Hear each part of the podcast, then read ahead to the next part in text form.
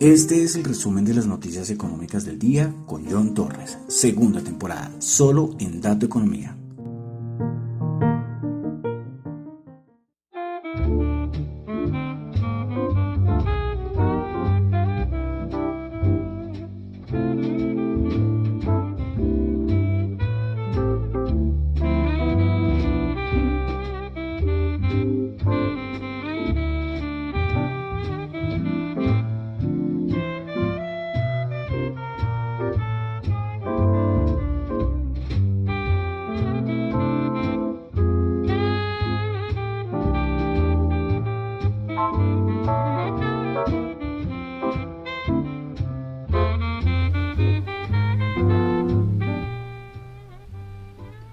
Muy buenas noches, son las 8 y 36 de la noche de hoy, miércoles 16 de marzo del año 2022. Mi nombre es John Torres y este es el resumen de las noticias económicas de el día. Saludo como siempre a los que me están escuchando en vivo en Radio Dato Economía, tanto en la página web como en la aplicación de Zeno Radio, Z-E-N-O.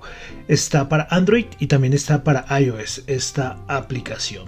Bueno, también quiero saludar a los que me están escuchando en vivo. A los que están escuchando en vivo, no, los que escuchan el podcast, qué pena, qué pena, me despisto. Eh, los que están escuchando el podcast en Spotify, no olviden calificarlo, para mí es muy importante, no importa la nota, eh, no importa. Que no me gustó, toma, una estrella.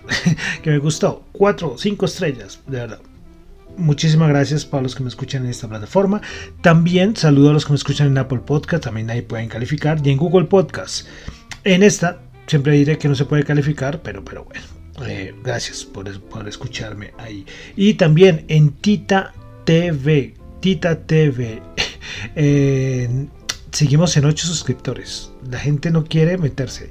La gente le tiene un poco, eso fue lo que me van a entender hoy, eso fue lo que entendí, que no quieren nada de tema cripto, y no, yo, a mí no me gusta eso de las criptos, yo, a mí no me gusta eso, me da cosa meterme, y yo le digo, pero, pero es que si se inscribe, es que no, no, no sé, no tienen un miedo, claro, es que hay un estigma, ¿no? Hay una parte de, de, de, que las criptos es una cosa así como de alienígenas o que está relacionado con cosas malas, no sé, una cosa, las criptos, yo os lo digo a la gente, tranquilos que no les va a pasar nada es solamente una plataforma descentralizada. Eh, yo no sé si llega algún momento eh, empezar a muchas plataformas a incurrir en, el, en la web 3.0. Eso no va a ser este año ni el otro, pero cuando llegue eso, entonces, ¿qué va a hacer mucha gente? Les va a decir no, porque eso también es basado en billeteras y en, y en cierta manera en cripto y en blockchain. Pero bueno, bueno, ahí les dejo, pero bueno, suscríbanse, suscríbanse al canal. Me quedé en 8 y la meta, los primeros son los primeros 10.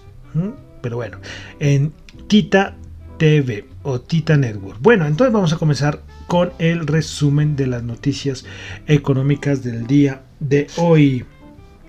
Recordando que lo que yo comento acá son solamente opiniones personales, no es para nada ninguna recomendación de inversión. Si lo que yo digo acá les sirve de algo, maravilloso. Pero hagan sus propios análisis. Entonces comenzamos, marzo 16. Comenzamos con China. Y una noticia en la madrugada que movió, esto podría tranquilamente decirlo en la parte de mercados, pero digámoslo de una vez.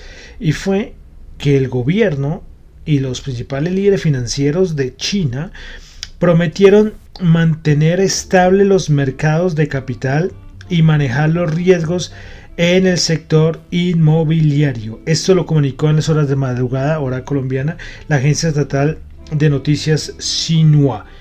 Entonces, ¿qué significa esto? Pues que el gobierno va a entrar a comprar bolsa o a interferir. Recordemos que es que la, por ejemplo, la bolsa, el índice de Hong Kong estaba en caída libre y bueno, un montón de índices chinos y hoy el rebote fue brutal. El Hang de Hong Kong subió el 7%. A nivel de acciones, acciones como la de Alibaba, Pinduoduo, todas esas acciones chinas, la que menos subió subió el 15%, otros subieron el 20, el 25%. Entonces, noticia que es económica, porque de, intervención por parte del, gobierno chino, aunque también parte de mercados. ¿sí? Pero bueno, por eso dije la comento de una vez. Listo, bueno, continuamos. Pasamos a Europa. Tuvimos dato de inflación en Italia. Dato mensual 0.9% y el interanual se ubica en el 5.7%. Pasamos a América, comenzando en Canadá, tuvimos dato de inflación, se esperaba 5.5, resultó en 5.7%. Pasamos a Estados Unidos, tuvimos dato de ventas minoristas, el dato mensual se estimaba 0.4% y cayó al 0.3%. El dato mensual, ventas minoristas en Estados Unidos. Bueno, y pasamos al evento del día y era la intervención de la Reserva Federal y el buen amigo Jerome Powell. Pues comenzamos.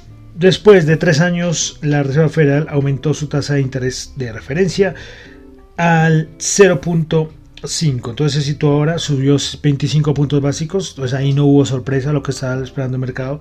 25 puntos básicos. Y entonces eh, se ubica entre 0.25 y 0.50. Entonces, bueno, colocámosle en 0.25 para no confundir a la gente, ¿no? Si dije 0.50, perdón, 0.25. Entonces, ¿qué, ¿qué pasó? Salió el comunicado.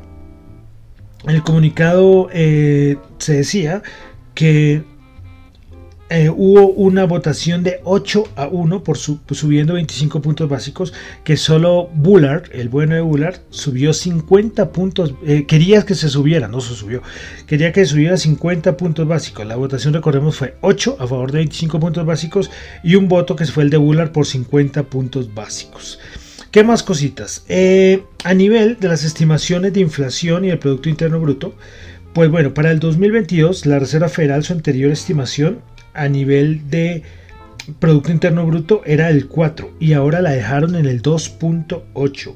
Inflación, el PSE, la anterior proyección era el 2.6 y la subieron al 4.3. Entonces son muy parecido, ¿le suena algo a lo que hablamos hace unos días de la, del Banco Central Europeo? Igual, menor crecimiento económico, mayor nivel de inflación y recuerden qué significa esto, ¿no? Lo que siempre hemos hablado de la estanflación. Sí, entonces ahí fue que comenzó eh, con este comunicado de la Reserva Federal. Eh, continuamos, entonces. Eh, después, bueno, también, qué pena, se me olvida, algo de resaltar en el comunicado fue que la mayoría de los miembros de la Reserva Federal ven hasta 7 aumentos de tasas de interés hasta el año 2020. 22. Y también se recalca que los funcionarios, los miembros de la Reserva Federal, dicen que la inflación aún es alta debido a los desequilibrios de oferta y demanda causados por la pandemia y el alza de precios de la energía y las y ah, perdón, perdón, oferta y demanda causados por la pandemia y el alza de precios de la energía. Bueno, entonces es lo que resalto más del comunicado. Después, media hora después de que siempre sale el comunicado, viene el bueno de Jerome Powell a dar su rueda de prensa. Bueno, voy a resaltar cositas que dijo Powell. El costo de la guerra de Ucrania en la economía de Estados Unidos es muy incierto. La economía, de todas maneras, la economía está muy fuerte. La invasión de Rusia se sumó aún más a las presiones inflacionarias. La inflación tardará más de lo pensado en regresar a la meta. Powell también dijo que espera que la inflación regrese al 2% mientras el, el, el el trabajo en Estados Unidos se mantiene muy fuerte. Esto fue una de las cosas más importantes. Dijo, la probabilidad de recesión no es, no es particularmente elevada, que él no ve que haya recesión. Eh, bueno, eh, muchas cosas, la Reserva Federal, muchas cosas decían que la negaban y miren lo que tenemos ahora, ¿no? Respecto a inflación, por ejemplo. Bueno, si las lecturas, otros comentarios de Jerome Powell, si las lecturas de la inflación muestra que haya que subir tasas, esto se hará rápidamente. Y finalmente, otro punto muy importante y es que van a empezar a ver lo de reducir el balance en la próxima reunión del mes de mayo. Entonces esto fue lo más importante del día. Hoy Jerome Powell estuvo más bien calmado, ninguna sorpresa, de verdad que ninguna sorpresa. Eh, los 25 puntos básicos se sabía, eso era, eso era muy descontado ya por el mercado. Se sabía que de pronto con, ceros, con 50 puntos básicos, pues de pronto las cosas se, sorprenderían, pero no, no hubo tal sorpresa. Y en la, y en la y en la que y en la rueda de prensa pues nada. Lo más raro de la rueda de prensa fue que hubo daños en el en el micrófono de Jerome Powell y al pobre le tocó estar ahí dos minutos nada quieto en silencio. Fue, fue curioso esa, esa imagen. Bueno entonces esto es esto es eh, esperar entonces las siguientes reuniones de la Reserva Federal. Recordemos que varios miembros de la Reserva Federal ven siete aumentos de tasa. ¿Recuerdan Banco of America? Creo que fue el primero que, se arriesgó a decir hace como dos meses. Y miren, Banco of America le está pegando a todo. Tremendo, eh, tremendo. Bueno, dejamos Estados Unidos, pasamos a Latinoamérica. Comenzamos con Brasil, que también tuvo aumento de tasas de interés. Desde el 10,75% la subió al 11,75%. Pasamos ya entonces a mercados, commodities, empresas, todo lo que tenemos en esta sección. Comenzando con dato del petróleo. Ayer no les dije el inventario SAPI porque se me pasó, se me pasó. Pero hoy sí les tengo el de la EIA, que hoy es miércoles, el día de inventarios de la EIA. Se esperaba una caída de 1.8 millones de barriles y todo fue un aumento de 4.3 millones de barriles.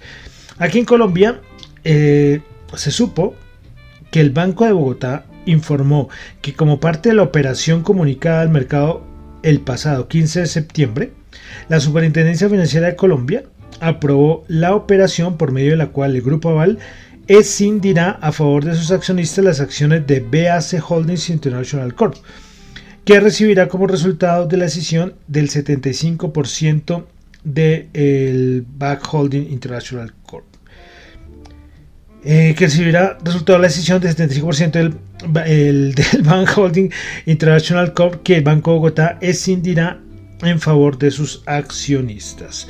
Entonces, eh, se informó que el Banco de Bogotá y Grupo Aval solicitaron a la Bolsa de Valores de Colombia suspender la negociación de las acciones de Bogotá, las ordinarias y el Grupo Aval ordinarias y preferenciales entre los días 22 y 29 de marzo del 2022. Inclusive, el último día de negociación previo a la suspensión será el 18 de marzo del 2022. Entonces, en este periodo de suspensión se tiene previsto que se lleve a cabo el perfeccionamiento de la operación decisión del Banco de Bogotá SA, el perfeccionamiento de la operación decisión del Grupo Aval y el perfeccionamiento de la operación de fusión entre el entre el se me, se me va el nombre entre el Back Holding International Corp eh, Sociedad Beneficiaria Bogotá y Sociedad Beneficiaria Aval. Entonces un poco larga la noticia pero era importante eso lo habíamos ya comentado ya hace varias semanas eh, lo, de,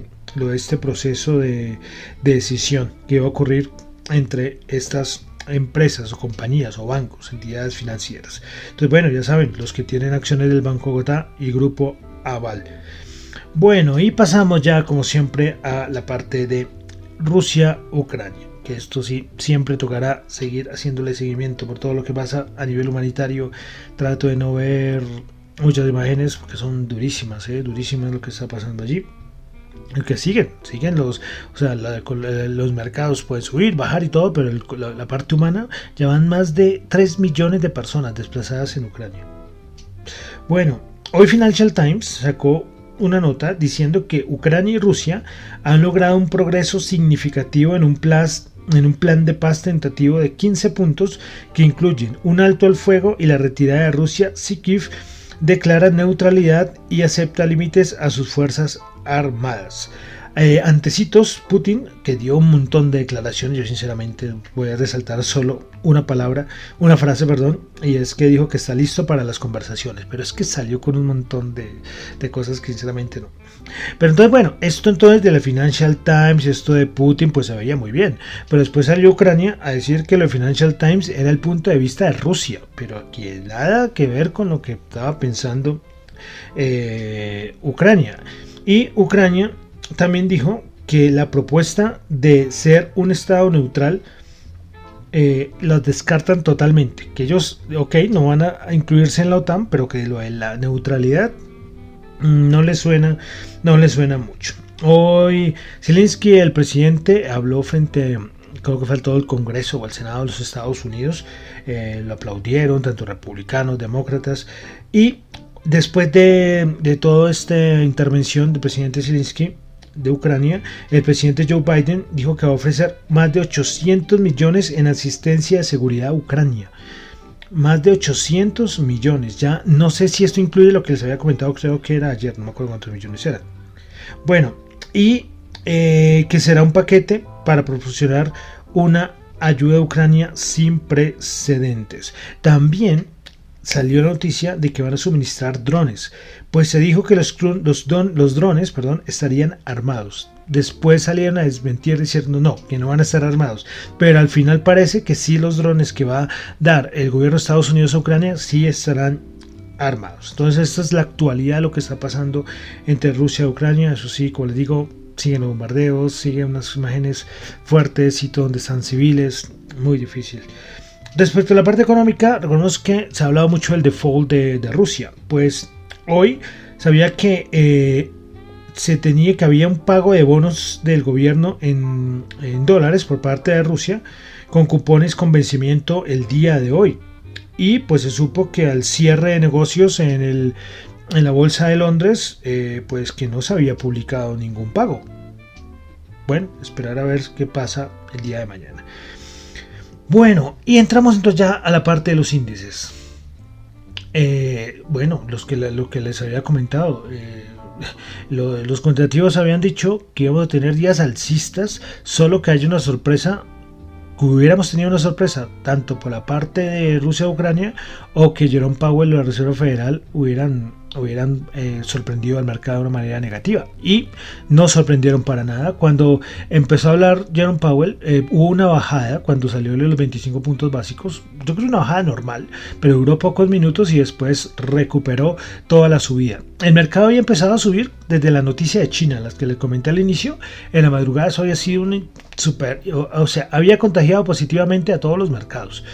Después vino, como les digo, lo de Jerome Powell, 25, eh, pero la Jerome Powell no, la Reserva Federal, que anunciaba lo del aumento de 25 puntos básicos, hubo una pequeña bajada, después empezó a hablar Powell, que de cierta manera, pues, pues un tono no muy, muy dovish, muy paloma, más hawkish, pero, pero ya no sorprendió al mercado, era una cosa, y antes soltó unas frases que hasta fueron positivas, y el mercado para arriba.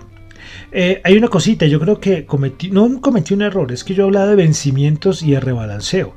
Y creo que en algún momento creo que los, los nombré al mismo tiempo. Y es que los vencimientos son esta semana y rebalanceos son ahorita unos días después y tanto unos como otros son alcistas. Yo les decía lo de los rebalanceos, que los fondos, bueno, los fondos se tendrán que hacer un rebalanceo y salir a comprar bolsa.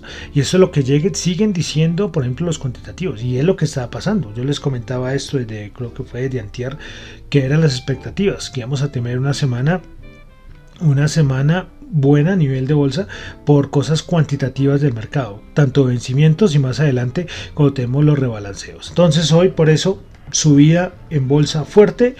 Eh, veremos hasta cuándo dura esta subida y este rebote que tenemos actualmente.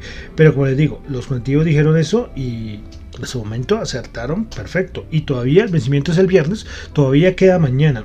Los vencimientos siempre son, los vencimientos siempre son en, Europa, son en la apertura y también en Estados Unidos, como el 70% son en la apertura y como el 30% son al cierre de mercado. Entonces, vamos a comenzar con los índices de Estados Unidos. El Dow Jones subió 518 puntos, 1,5%, 34.063 puntos. Bueno, a ver, porque esto se quedó acá quieto y no me abre acá. Listo, principales ganadoras en el Dow Jones. Tuvimos, tuvimos a Boeing subiendo el 5%, Nike subiendo el 4,8% y Salesforce subiendo el 4,8%. Rivales perdedoras, Walgreens Boots bajando el 1,6%, Johnson Johnson bajando el 0,9% y Merck Co bajando el 0,6%. Vamos ahora con... A ver...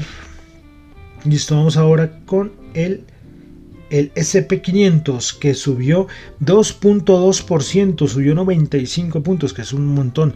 Es la mayor subida, creo que desde, uy, no sé, ahí te daban el dato, desde abril más o menos.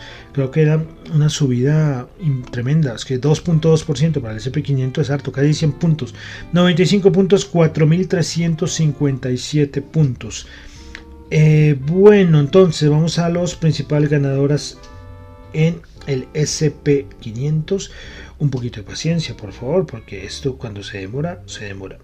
Listo. Principales ganadores en SP500 tuvimos a Cogis Corp subiendo el 17,2%. JB Hunt subiendo el 9,5% y Capri Holdings subiendo el 9%. Principales perdedoras, Norton Life Look bajando el 13,2%, CF Industries bajando el 7% y Lockheed Martin bajando el 6%. Vamos ahora con el Nasdaq 100. El Nasdaq 100 subió 498 puntos, 3,7%, 13.956 puntos. Primero ganadores el Nasdaq 100, Pinduoduo. Miren lo que subió Pinduoduo. Subió el 56%. Yo les decía, yo pensé que había quedado como en el 20, 30, pero subió el 56%. Las acciones chinas, ¿eh? JD.com subió 39.3%, Baidu subió 39.2%. ¿Qué tal las subidas de estos valores eh, chinos. Principales perdedores en el Nasdaq 100, Walgreens Boots bajando el 1,6%, Exxon Energy bajando el 1,4% y American Electric bajando el 1%. Bueno, vamos a ver el VIX y la rentabilidad del bono de los Estados Unidos. Comenzamos entonces con el VIX que el día de hoy bajó ya a 26, bajó el 10.5%.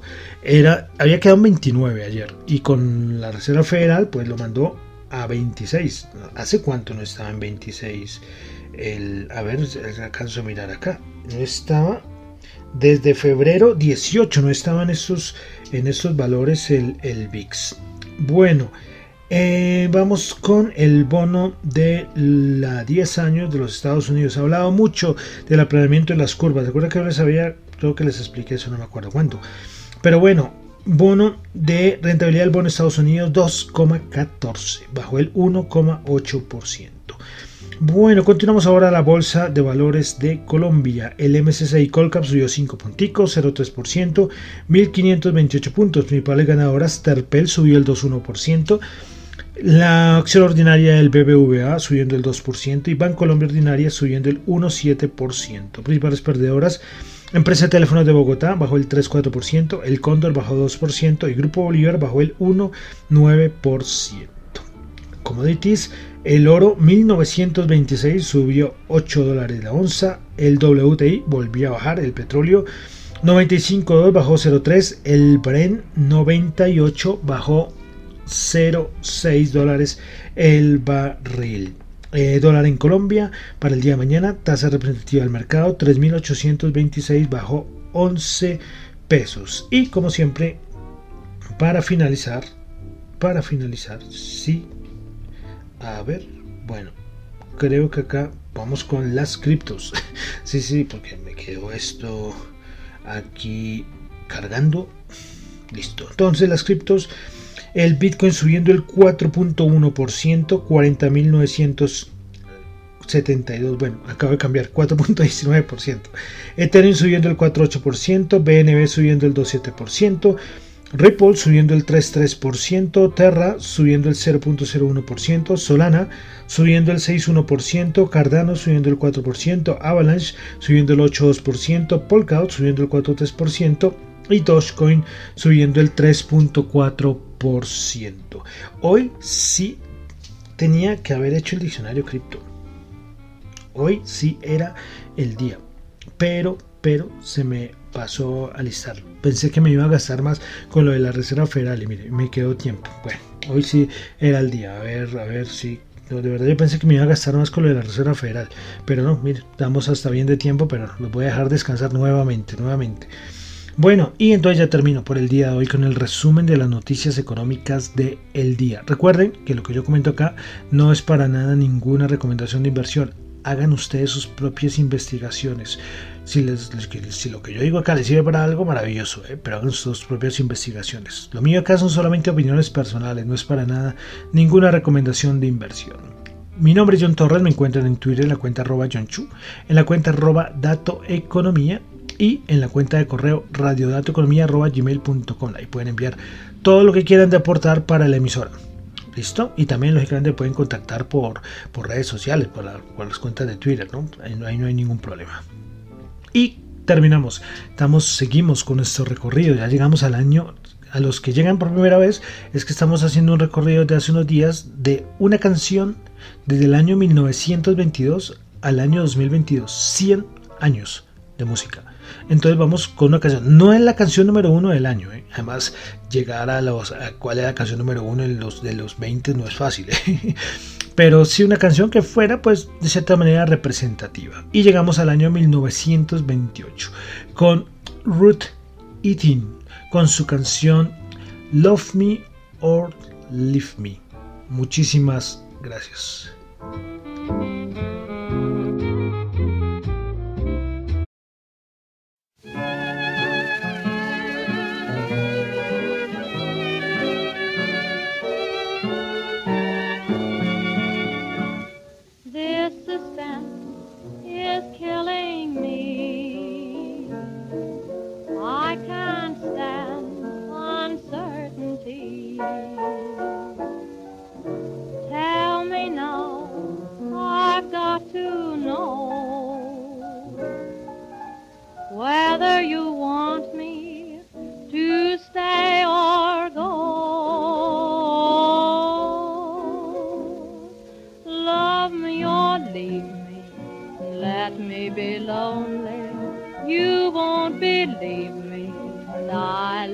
only.